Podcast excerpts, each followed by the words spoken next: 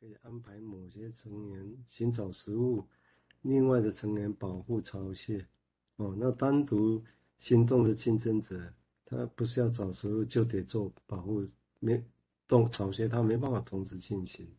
他说，真社会性群体可以派出很多食物的采集者，但还可以让一部分人留在巢穴内，形成一种内外的监视网络。哦，说当群体内有一个成员找到食物，它会冲出其他的成员，大家就像收网似的一样，哦，集合到食物的所在的地方。当虫巢的虫巢的成员集合在一起的时候，便如同团队一样，对抗竞争者和敌人。这些成员还能在竞争者抵达之前，更快速地将大量食物运回巢穴。那有些成员专门负责建设工作，哦，巢穴因得得以迅速的扩增，结构上也更有效益，入口有更高的防御的能力。哦，那巢穴可能还具备了某种程度的那种气体控制的功能啊，比如说在非洲的白羽鸠跟美洲一种叫切叶蚁，哈，切把叶子切片，切叶蚁巢穴是一种集中级巢穴的最佳典范。这有机会再说哈。那里面有空调，这有空气可以调节哈，今天空气可以自然的流通，很厉害哦。我们这个有趣的地方。那我念这些，其实当然在设想一个事情了哈。我们在我们在想说，我们常常谈 ego 自我一个防卫能力嘛。啊，这里刚好提到防卫，我就来想，因为坦白讲，我个人会觉得，就算在我目前使用的一些语词，包括说潜抑啦、压抑啦、合理化啦、splitting 哦、分裂机制，我们这种说法其实都是把 ego 拟人化，哦，把自我拟人化，用这个方式来作为，好像 ego 本身是一个，也是一个人一样的哈，用这个比喻，啊拟人化来做一些防卫，等于是人的人的层次的防卫。但是我个人觉得，其实我个人其实还不是很满意的哈，这不没有办法说明很多事情啊，我觉得太太太太太少了哦，所以临床上的说明还是困难啊，所以也就我们知道这些名称，也没办法知道我们现有的名称它做什么机制就改变，所以也许意味着我的假设，就我们的了解跟说明还是不够的啦。或者我们如果说 ego 其实如果说有它的原始性，OK 好，因为它在很早的时候很小的时候就开始发挥功能了，好不好？在阴川子宫内就有也可能哦，哦，那我们现在还不清楚哦，因此也就因为它其实有一个原始的功能嘛，所以如果这样我就把它带过来再来想，就是说蚂蚁如何保护防卫自己啊？虽然有时候如果过于保护或防卫。会如维尼口讲的，形成一个假偶一样，主主主宰妨碍了生活的一个发挥。但是你看，他这他们这样一个网络下所和分工合作下，有防卫，有寻找食物，有种种，其实不是这样，是有机的。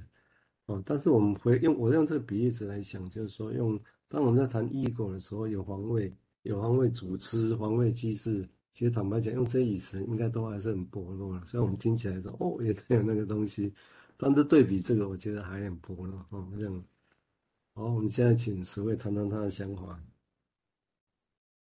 好，那刚才蔡医师在讲到那个牺牲的时候，我就想到说，是这些蚂蚁好像就是他们就为了一个任务，那或是像 w i n n i c o 讲的，就是呃形成一个工作团体嘛。那在形成一个工作团体的时候，每个人所贡献出来的东西，让整个团体的意义跟价值是大于个人每个个人所加起来的。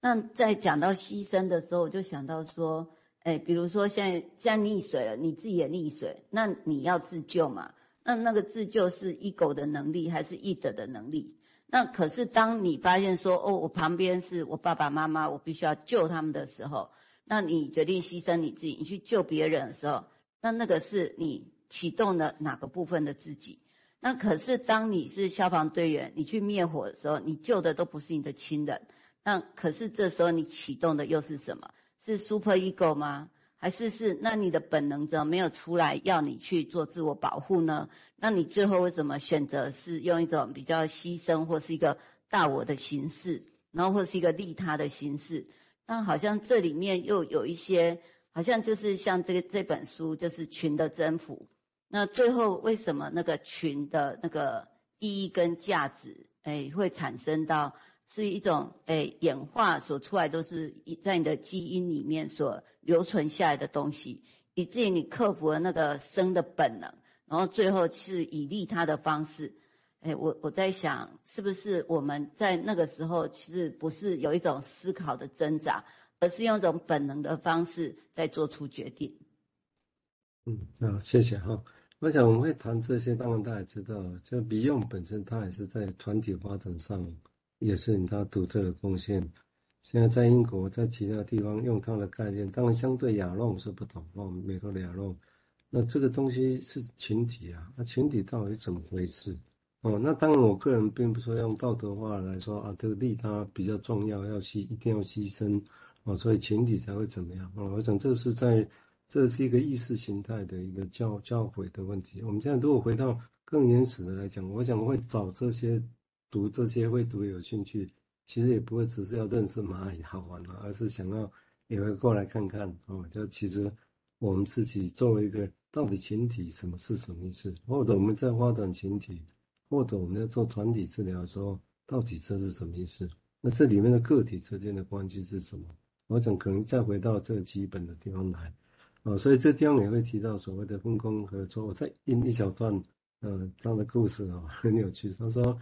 有一种叫编编织羽哈，编织羽毛的那个编织